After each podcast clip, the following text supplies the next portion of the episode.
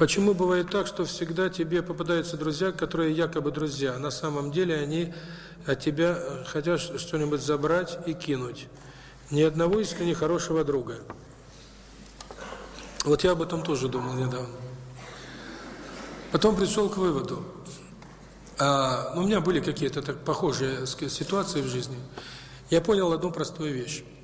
Как я раньше смотрел на все. Если ты друг мой, значит мы едины, и ты должен думать только о моих интересах. Ну, о себе немножко, но как же ты против меня пошел? То есть я всех воспринял. Если ты друг, то значит все, мы идентичны. Но идентичность я принимал в одну сторону, в свою.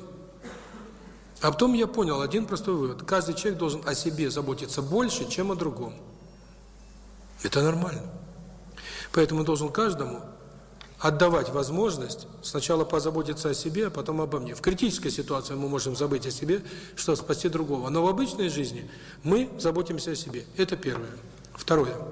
Мы все используем друг друга. Это тоже нормально. Просто идеалист говорит, он же мой друг, значит, он должен то, то, а он ничего не делает. Так вот, друзья, я им должен помогать, они, так сказать, то, что вот называется «ты мне, я тебе», это, оказывается, нормальный принцип отношений. Люди помогают друг другу, обмениваясь информацией и так далее. Что такое дружба? Вот когда у меня есть чувство любви к человеку, и я это чувство должен поддерживать. И, как правило, поддерживаю это чувство любви когда? Когда я отрешаюсь от человеческого. Поэтому другом я могу назвать того, ради которого я готов что-то пожертвовать. Вот это мой друг.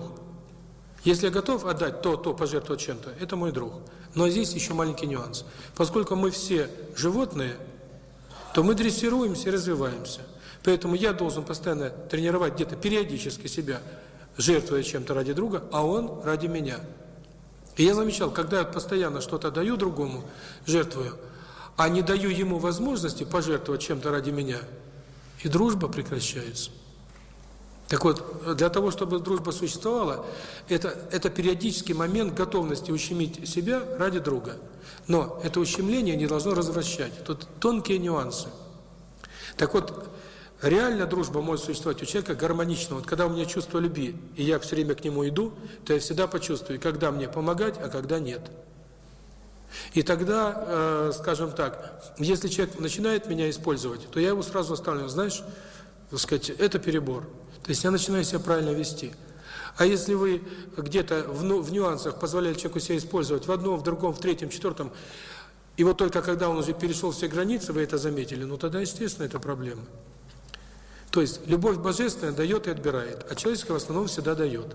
Поэтому у нас получается так, вот если есть любовь человеческая, дружба, я все время должен друга закармливать, все ему делать и так далее. И я не смотрю, как он ко мне относится. Оказывается, я его должен воспитывать так же, как э, воспитываю своего ребенка и всех. А это значит давать ему возможность ощутить любовь. А это значит ущемить себя в каких-то моментах. Вот, так что... Э, так что я думаю, здесь, здесь, в первую очередь, причина во внутреннем состоянии. Ну, а теперь попробуем посмотреть, что там было. Проблемы с детьми у автора записки. Восемь раз выше критического тема желаний. Тут еще какой момент. Если у вас зависимость, какая-то дисгармония в душе, то по отношению к вам люди должны вести себя так, чтобы ощутить, помочь вам ощутить любовь. Помочь ощутить любовь – это означает, что вы должны чем-то поступиться ради них. Не обязательно деньгами, может быть и желаниями. Поэтому что получается? Унижение, когда, скажем, друг грубо себя повел, и я это принимаю, понимаю, что, наверное, причина во мне, это тоже продвижение вперед и в дружбе тоже. Это умение как бы... Есть всегда э, граница, за которой нельзя переступать, но есть моменты какой-то боли от близкого человека, которые все-таки нужно держать. Потому что именно через боль идет развитие. А когда у нас жесткие оценки, вот тот должен быть таким и таким и таким, так и дружбы не будет. Я помню, еще Расул Гамзатов хорошее стихотворение написал, что, не сказать, э, прощайте, друзья. Ведь мое несовершенство внутреннее, оно должно же как-то чиститься. А кто, как не друг, э, сказать, через какую-то невольную обиду мне поможет ощутить какую-то свою внутреннюю дисгармонию? Вот поэтому, скажем так, э, в первую очередь, знакомые люди для того, чтобы чувство любви к ним испытать, а не для того, чтобы дать им программу поведения и принимать от них, вот ты должен делать так и так, пока ты так делаешь, ты мой друг. То есть, как только мы начинаем давать картину, вот люди должны себя вести так и так, мы уже агрессивны. Поэтому здесь что получается? Внутреннее благополучие большое. Это зацепленность за отношения, за желание. Значит, люди должны где-то желание унижать. Вот у меня недавно, я говорил с молодым человеком, серьезные проблемы со здоровьем. Головные боли, там психика и прочее, и прочее. Э, и вот он мне говорит, девушка, с которой я знаком, издевается надо мной, хулиганит, обижает и так далее. И я ее спрашиваю, почему ты так делаешь, я к тебе хорошо отношусь. Она говорит, дорогой, не могу понять сама. Вот не могу понять, вот хочется мне тебе гадость сделать.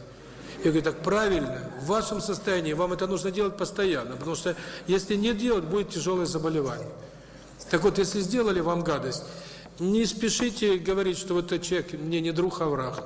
Посмотрите, у вас что-то там неблагополучно.